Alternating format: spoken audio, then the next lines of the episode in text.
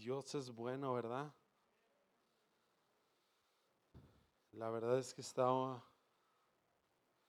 la presencia de Dios de manera muy bonita. No importa si la puedes sentir o no. Él está aquí. Cierra un momento tus ojos. Disfrútala un momento. Papá, sabemos que tú estás aquí.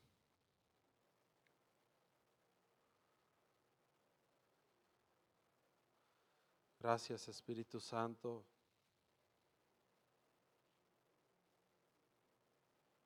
Porque hemos venido para escucharte. Porque dependemos de ti. Hemos venido para tener dirección. Hemos venido para buscar esta completa dependencia de ti. Hemos venido a sensibilizarnos aún más a tu voz, porque amamos tanto quien tú eres, porque entendemos que solo en ti hay respuestas, que solo en ti hay sanidad, que solo en ti hay prosperidad.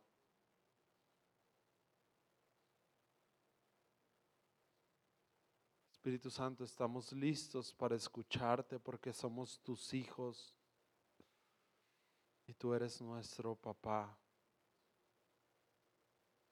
Gracias, papito.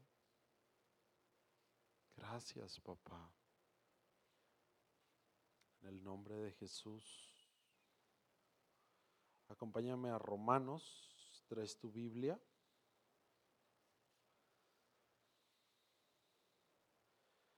Capítulo 10, versículo 11. Romanos 10, 11. ¿Listos?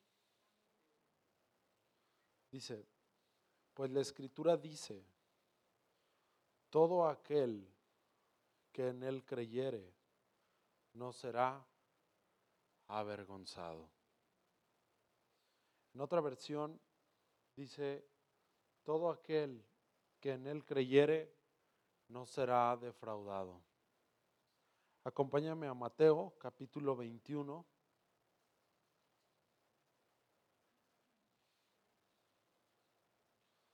Versículo 22. La Biblia por sí sola tiene la capacidad de infundir aliento. Podríamos estar leyendo la Biblia toda esta hora y tú te irías completamente lleno de la palabra de Dios. Con el simple hecho de leerla, no importa que nadie la interpretara, no importa que nadie predicara, con el simple hecho de leerla. En Mateo 21, 22, fíjate cómo dice, y todo lo que pidieres en oración, creyendo, ¿qué sucederá? Lo recibirás. Ahora, si tú tienes ahí tu Biblia, subraya la palabra todo. Esto es importante, porque la palabra todo, ¿sabes qué significa? Todo. Sanidad, prosperidad, restauración familiar, restauración en tus hijos, libertad en drogas, libertad en alcohol, libertad en lujuria, libertad financiera, deudas saldadas, libre de una conciencia de pecado, libre de un pasado, un negocio próspero todo está incluido en la palabra todo. Todo lo que pidieras en oración, creyendo, ¿qué sucederá? Lo recibirás. Acompáñame a números.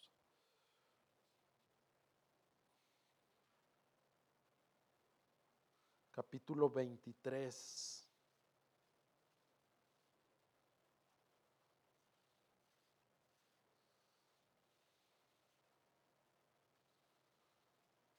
Versículo 19.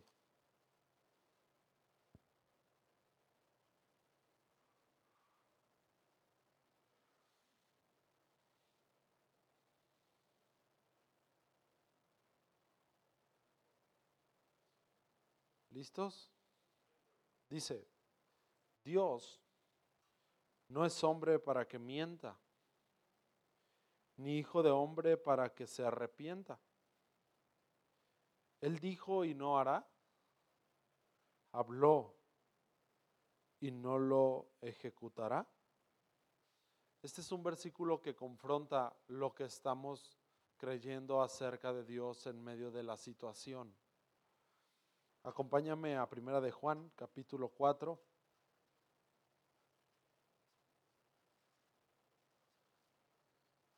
Estamos poniendo algunas bases.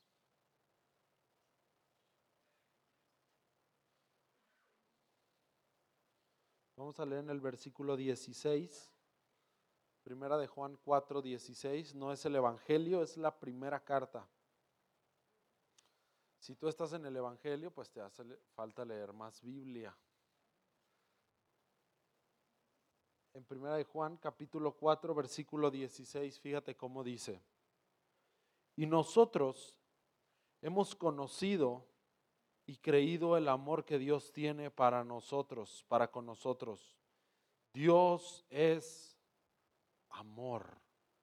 Dios es amor. No hay una sola posibilidad de que Dios te falle. No existe una sola. ¿Alguien de aquí ha tenido alguna palabra de parte de Dios, alguna promesa, por así decirlo, en el que Dios te dijo que te iba a sanar? ¿Alguien de aquí ha tenido alguna vez una promesa de parte de Dios en el que Dios te dijo que te iba a sacar de deudas? Ok. Lo que Dios te ha hablado, Dios no te va a fallar. Dios no te va a fallar. Y no te va a fallar no porque no quiera fallarte, sino porque no puede fallarte. A menos de que tú creas lo contrario. Dios no puede fallarte. Dios no existe una mínima posibilidad de que pueda fallarte. Si Dios te dijo que sanarás, lo experimentarás. Si Dios te dijo que saldrás de depresión, lo experimentarás. Si Dios te dijo que tu negocio crecerá a niveles que puedas erradicar un porcentaje de pobreza en México, sucederá, a menos de que tú creas lo contrario.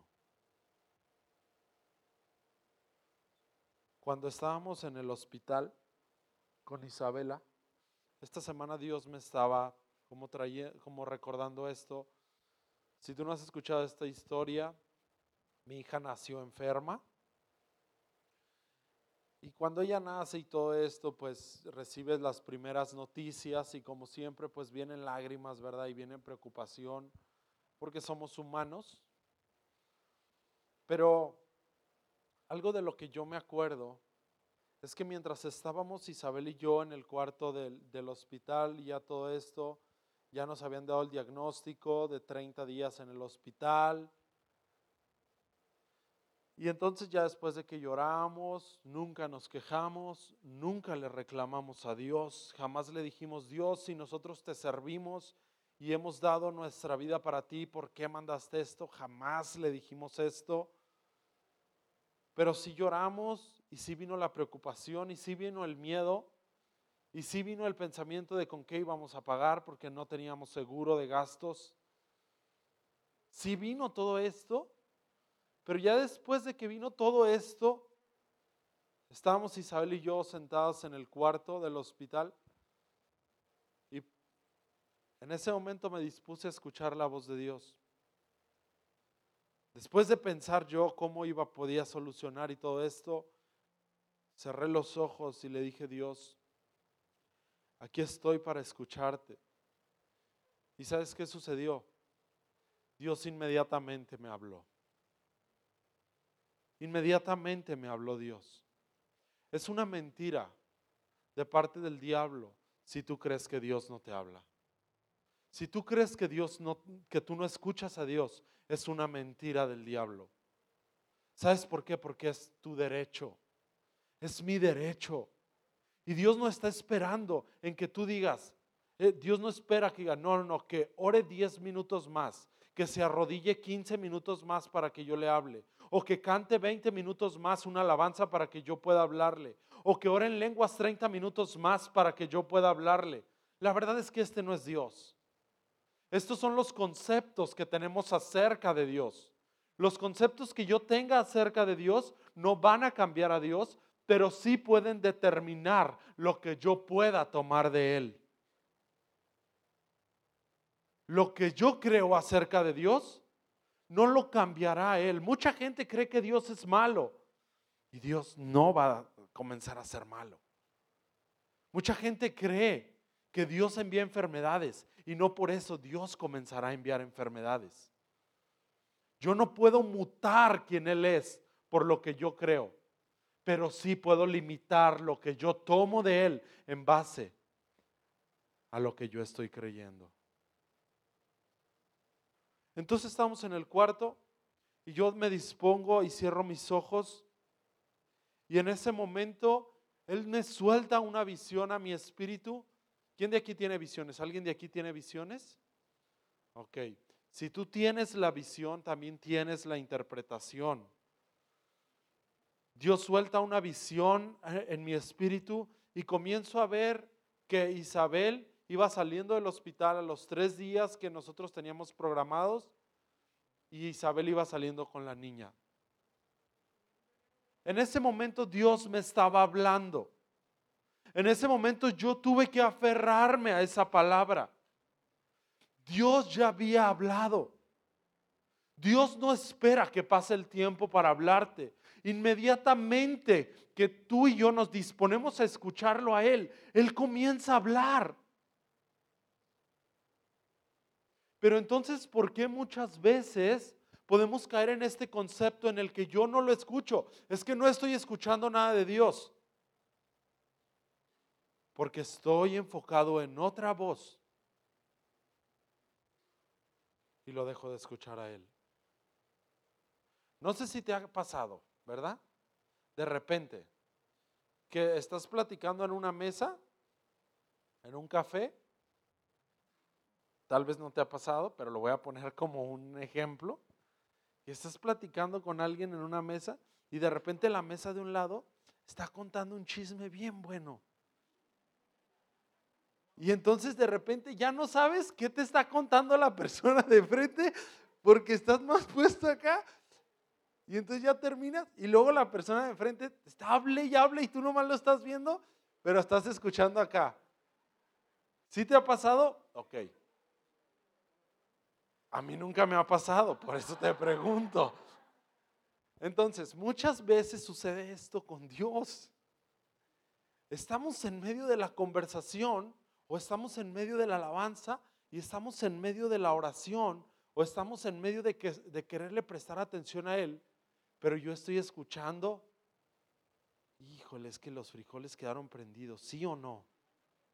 No, sí los apagué, no, pero le dije a mi esposo que los apagara, no, pero es que, y entonces la alabanza está corriendo.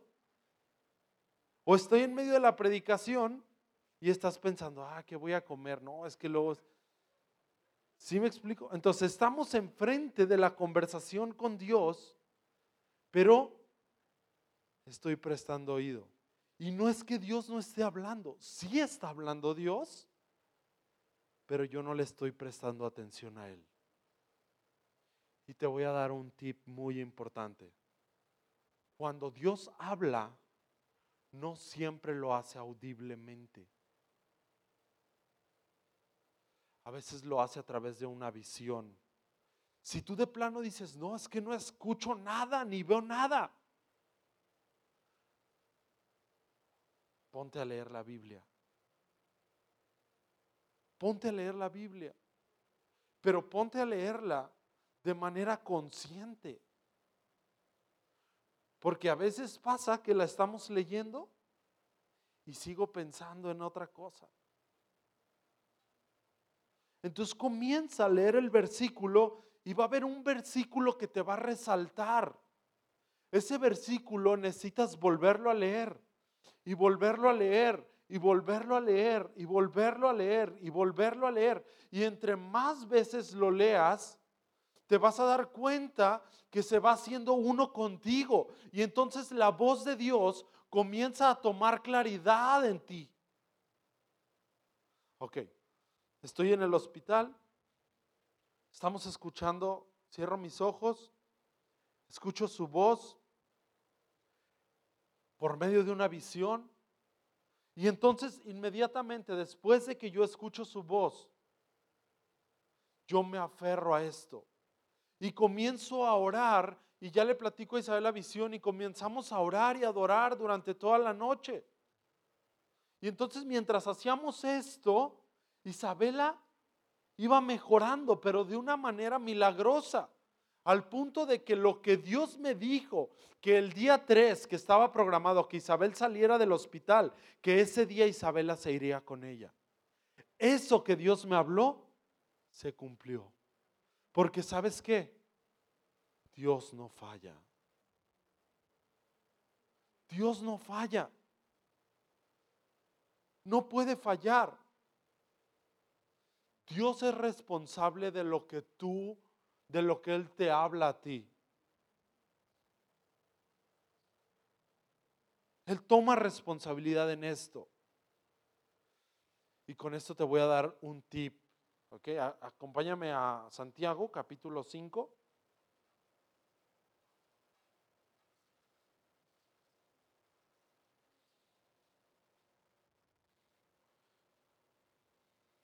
Y voy a leer en el versículo 16.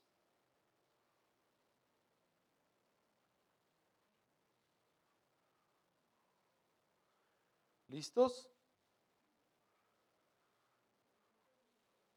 5.16.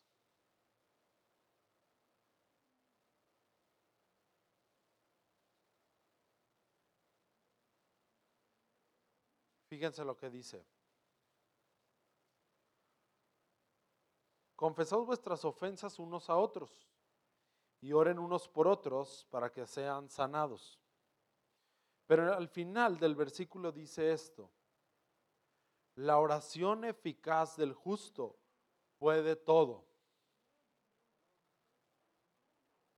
puede mucho, pero no puede todo. ¿Por qué puede mucho, pero no puede todo? Porque en Mateo acabamos de leer que Jesús está diciendo, todo lo que pidieres en oración creyendo, lo recibirás. Pero Santiago escribe esto, inspirado por el Espíritu Santo. La oración eficaz del justo puede mucho. Cuando tus hijos son pequeños, son bebés y son niños y todo esto, ellos están bajo tu cobertura. Entonces tú puedes interceder por ellos si están pasando por una enfermedad. Tú intercedes por la vida de tus hijos y tus hijos sanan porque están bajo tu cobertura. En pocas palabras, tú espiritualmente sigues gobernando su vida de ellos. Puedes ejercer autoridad y gobierno sobre la vida de tus hijos pequeños, porque ellos son pequeños. Pero cuando tú estás orando por tu familiar que se enfermó, que ya tiene 30 años, y de repente fallece, y tú le dices a Dios, Dios, pues qué onda, yo estaba orando. No funcionó, Dios. Tú no puedes meterte a gobernar a un territorio que no es tuyo.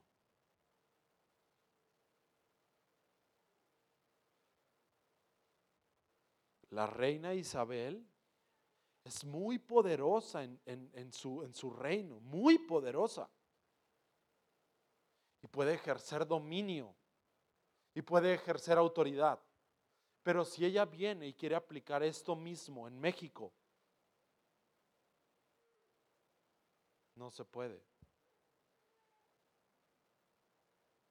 Porque no es su territorio.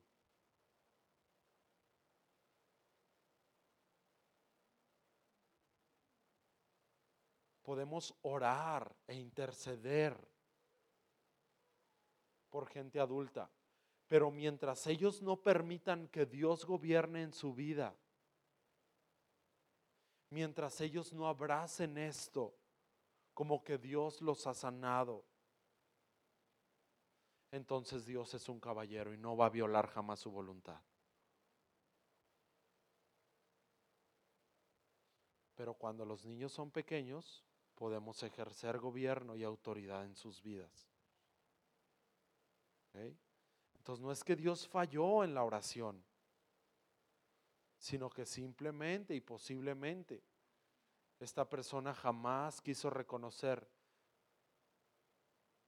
que Jesús lo había sanado en la cruz. Nadie conoce el corazón, solo Dios, ¿verdad? No podemos juzgar. ¿Ok? Entonces, Estamos en el hospital, estamos abrazando esta palabra y de repente vienen las malas noticias. Entonces tú necesitas abrazar esta palabra que Dios ya te habló, porque Dios no falla. Dios no falla. Ahora, entonces, ¿por qué muchas veces da fruto la semilla y no da fruto la semilla? Porque si la palabra de Dios o la promesa que Dios te ha hablado, que Dios restaurará tu matrimonio, entonces ¿por qué no, fa, no, no, no, dio resultado? Vamos a, a, a Marcos capítulo 4.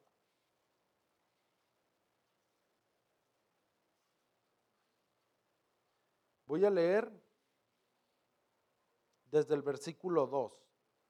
Marcos capítulo 2, Marcos, perdón, capítulo 4, versículo 2.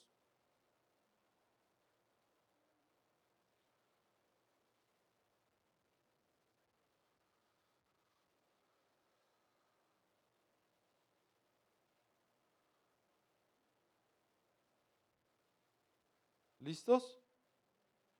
Dice en el 4.2 y les enseñaba por parábolas muchas cosas y les decía en su doctrina.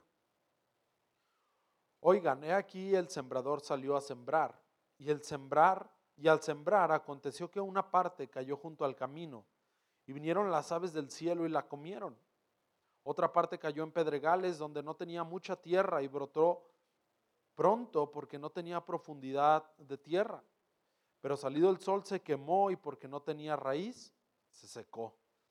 Otra parte cayó entre espinos y los espinos crecieron y la ahogaron y no dio fruto. Pero otra parte cayó en buena tierra y dio fruto, pues brotó y creció y produjo a 30, a 60 y a 100 por uno. Y en el 9 dice, entonces les dijo, el que tiene oídos para oír, oiga. Ahora bríncate al versículo 14 y ahí empieza a explicar cada tierra les dice Jesús a sus discípulos, el sembrador es el que siembra la palabra. Ahora, ¿quién es el sembrador? Dios, ¿verdad? Dios es el sembrador. En, el, en el 15 dice, y estos son los que junto al camino, en quienes se siembra la palabra, pero después de que la oyen, enseguida viene Satanás y quita la palabra que sembró en sus corazones. Ahora, acompáñame a Juan 10.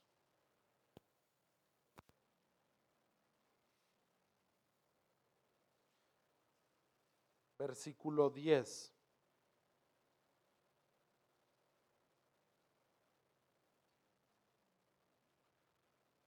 ¿Listos? Dice en Juan 10, 10. El ladrón no viene sino para hurtar, o en otras palabras, robar, matar y destruir. Pero según Marcos 4, Satanás viene a robarte qué? La semilla, ¿verdad? La palabra, ¿verdad? Si Satanás puede robarte la palabra, puede matar la promesa. Si Satanás puede robarte la palabra que Dios te dio, puede matarte la promesa. O en otras palabras, no va a dar fruto. Ahora, regrésate a Marcos capítulo 4, versículo 16. Dice en el 16, estos son asimismo los que fueron sembrados en pedregales, los que cuando han oído la palabra, al momento la reciben con gozo, pero no tienen raíz en sí, sino que son de corta duración, porque cuando viene la tribulación o persecución por causa de la palabra, luego ¿qué sucede? Tropiezan. Vamos a ver el segundo caso.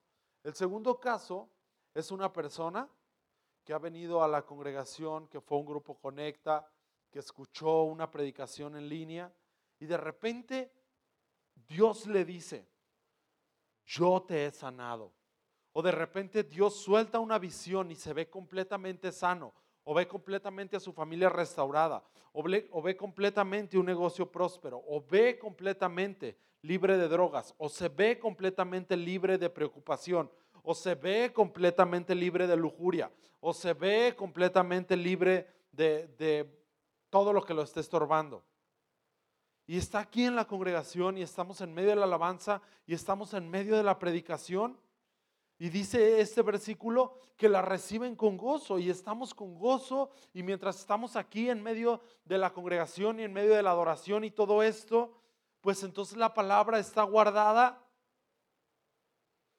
pero dice que después se llega el día lunes y se llega el día martes y se llega el día miércoles y después el jueves. Y como no escucharon palabra, la semilla fue quitada. Porque como no tenía raíz, se secó. Venimos los domingos y hasta acá está nuestra, nuestra fortaleza en el Espíritu, por así decirlo. Pero después el lunes vienen una vez más los problemas y la preocupación y la angustia y la tristeza y esta soledad y esta depresión. Y entonces pareciera como si mis niveles de fortaleza en el espíritu va bajando porque no tiene raíz. Si Dios te prometió un matrimonio restaurado, tú necesitas guardar la palabra y aferrarte a ella, aún que tú estés viendo que tu esposo sigue tirando la ropa fuera del bote. Si Dios te prometió un negocio próspero, tú necesitas aferrarte a esto, aún que tú estés viendo naturalmente que no hay clientes.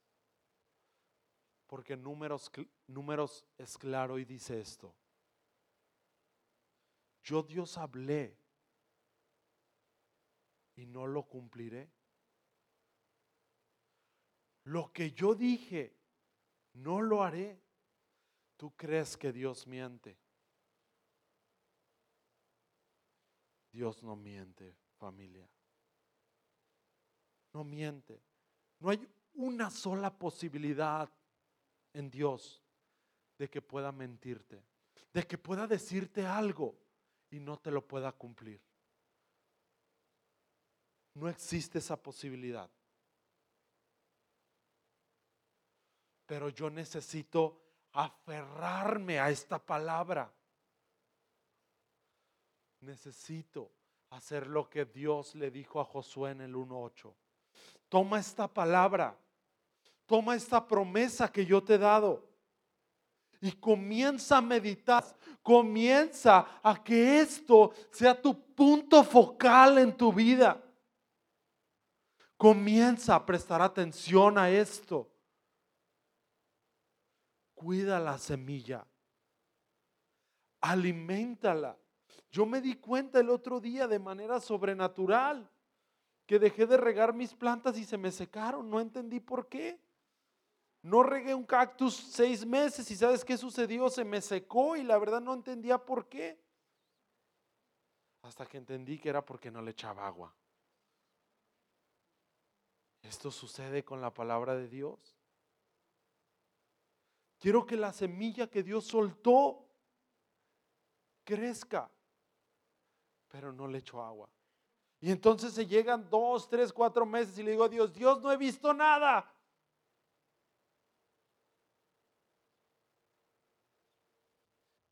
Pero ¿por qué no le eché agua? Ahora vamos a seguir el, el siguiente. Dice en el 18. Esta es otra situación. En el 18 dice, estos son los que fueron sembrados entre espinos, los que oyen la palabra, pero los afanes de este siglo y el engaño de las riquezas y las codicias de otras cosas entran y ahogan la palabra y se hace qué? Infructuosa. Dios me soltó una palabra y me dijo, el día que yo vine a congregarme, estaba escuchando, yo estaba adorando su presencia y estaba escuchando su voz y de repente Dios me dice esto, yo te prosperaré, yo te, he dado poder para hacer riquezas, yo te multiplicaré y todo esto y comienzo a, a tomar esta palabra de parte de Dios. Pero de repente se llega el lunes y martes. Y luego el martes se me presenta una oportunidad de bajarle calidad de mis productos a mis clientes para ganar más dinero. Y entonces yo digo, esta es la oportunidad que Dios me está presentando. ¿Explico? O de repente un negocio poquito chueco. Esta es la oportunidad que Dios me está presentando. Es la oportunidad. Y entonces, ¿qué sucede? El engaño de las riquezas, el afán de todo esto, el codiciar, ahogó la promesa.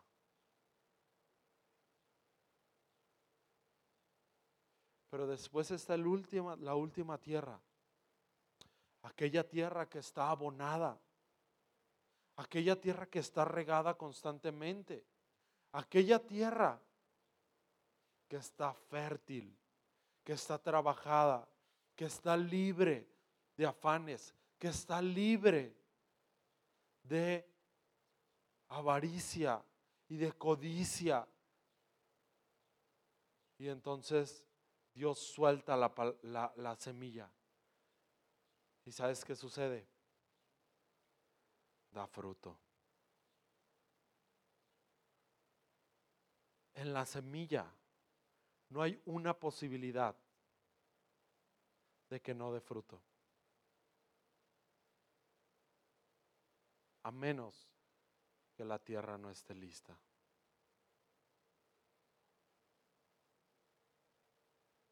Necesitamos cuidar la palabra. Necesitamos cuidar esta promesa. Porque vas a salir el día lunes. Muchos de los milagros no son instantáneos. Muchos son progresivos. Y me gustó mucho lo que estaba comentando mi esposa el domingo pasado, porque ella decía, muchas veces estamos orando por un roble. Y yo le digo a Dios, Dios, yo quiero un roble, necesito un árbol que sea un roble. Dios quiere un roble y de repente Dios suelta una pequeña semillita. Y entonces yo le digo a Dios, Dios, yo no te pedí una semilla, yo te pedí un roble.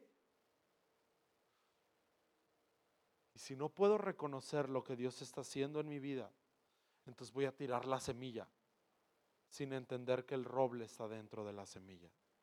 Entonces, muchas veces estamos orando por un negocio próspero, por dejar de hacer tranzas en los negocios, por tener un, un matrimonio estable, por comenzar a ser paciente,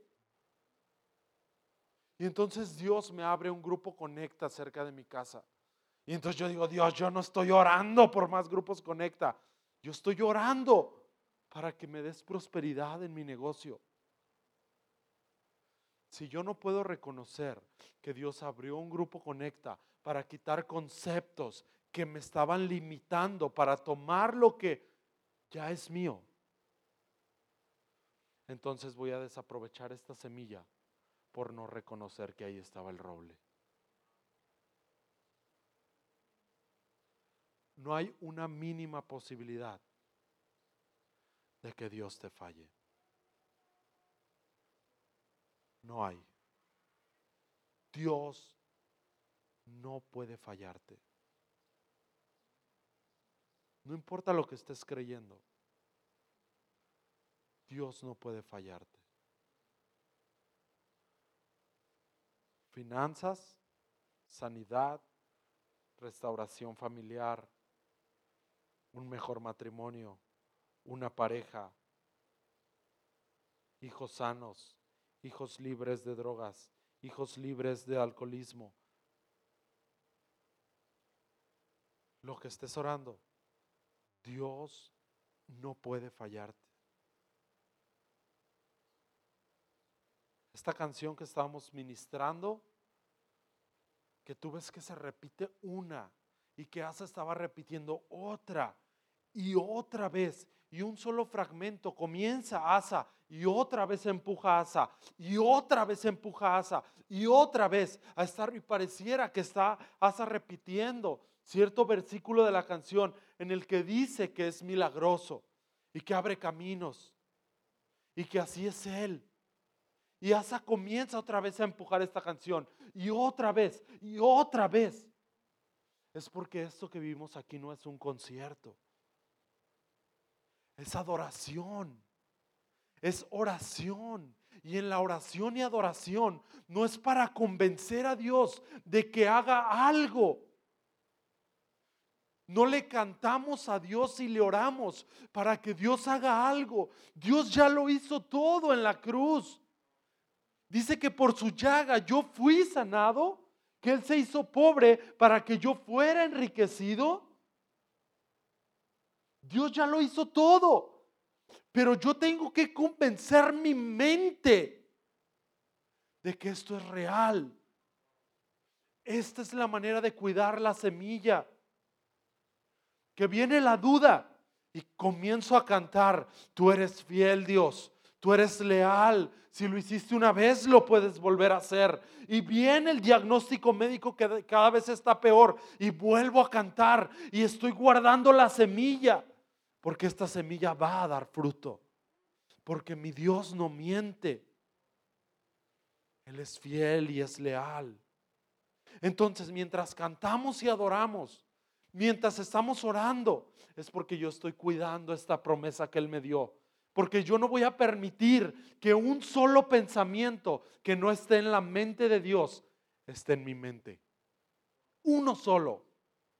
Yo no puedo permitir que un pensamiento que no está en la mente de Dios esté en mi mente. Yo necesito abrazar esto que Dios me dijo que me ha sanado. Y si viene la incertidumbre, voy a cantar para convencerme a mí mismo que esto es verdad. Y voy a orar y voy a declarar lo que Él es. La manera más sencilla de convencernos a nosotros mismos de que Él no falla es conociéndole a Él.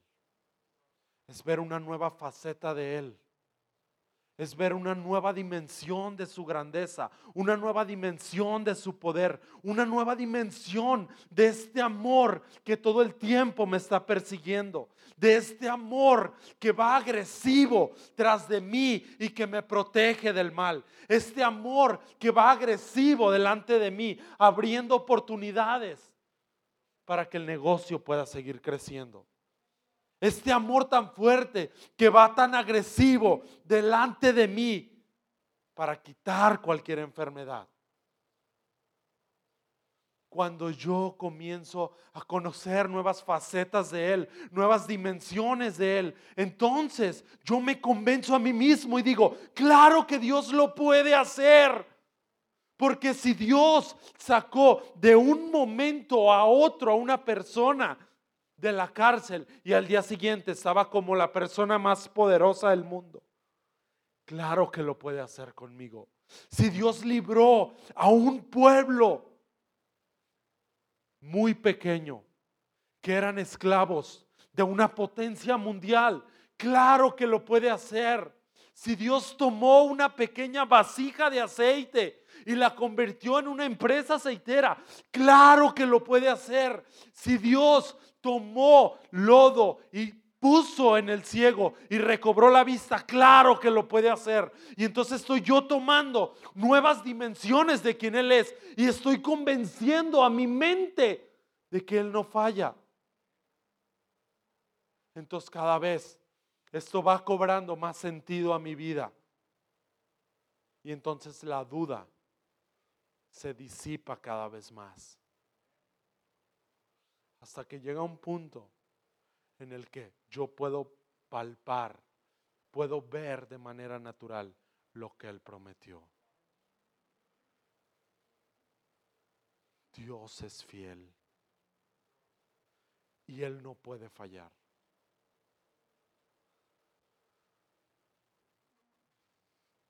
Acompáñame a Habacuc capítulo 2, versículo 3. Vamos a leer desde el 2, 2.2 de Habacuc.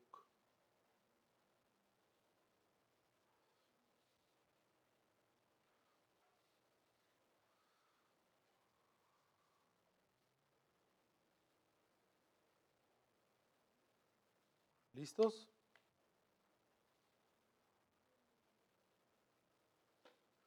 Dice, y Jehová me respondió y dijo, escribe la visión y declárala en tablas para que corra el que leyere en ella.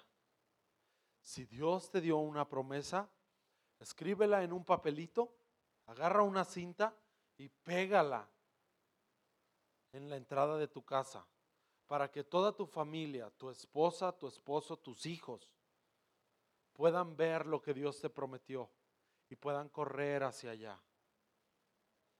Si Dios te dijo que tú eres sano, escribe uno y di, yo soy sano por la llaga de Jesús y pégala en tu cuarto. Y entonces cuando venga tu comadre y te diga, ay comadre, qué mal se va, qué mal se ve, comadre, esto es lo que yo estoy creyendo. Entonces, si no va a creer esto conmigo, le voy a pedir un gran favor ya no venga, nada, no se crean. Sale, entonces es importante esto. Ahora, fíjense lo que dice en el 3. Fíjate, dice, aunque la visión tardara aún por un tiempo, más se apresura hacia el fin. ¿Y qué dice? No mentirá. Aunque tardare, espéralo porque sin duda, ¿qué va a suceder? Vendrá. No tardará. Acompáñame a Hebreos, capítulo 6, versículo 12.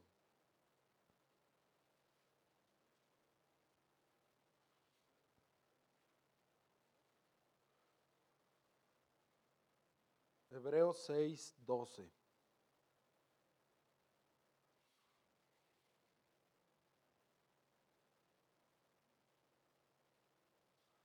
¿Listos? Dice, a fin de que no te hagas perezoso, sino imitador de aquellos que por la fe y qué más? Paciencia. Fe no es una esperanza. Fe es una certeza de lo que ya fue.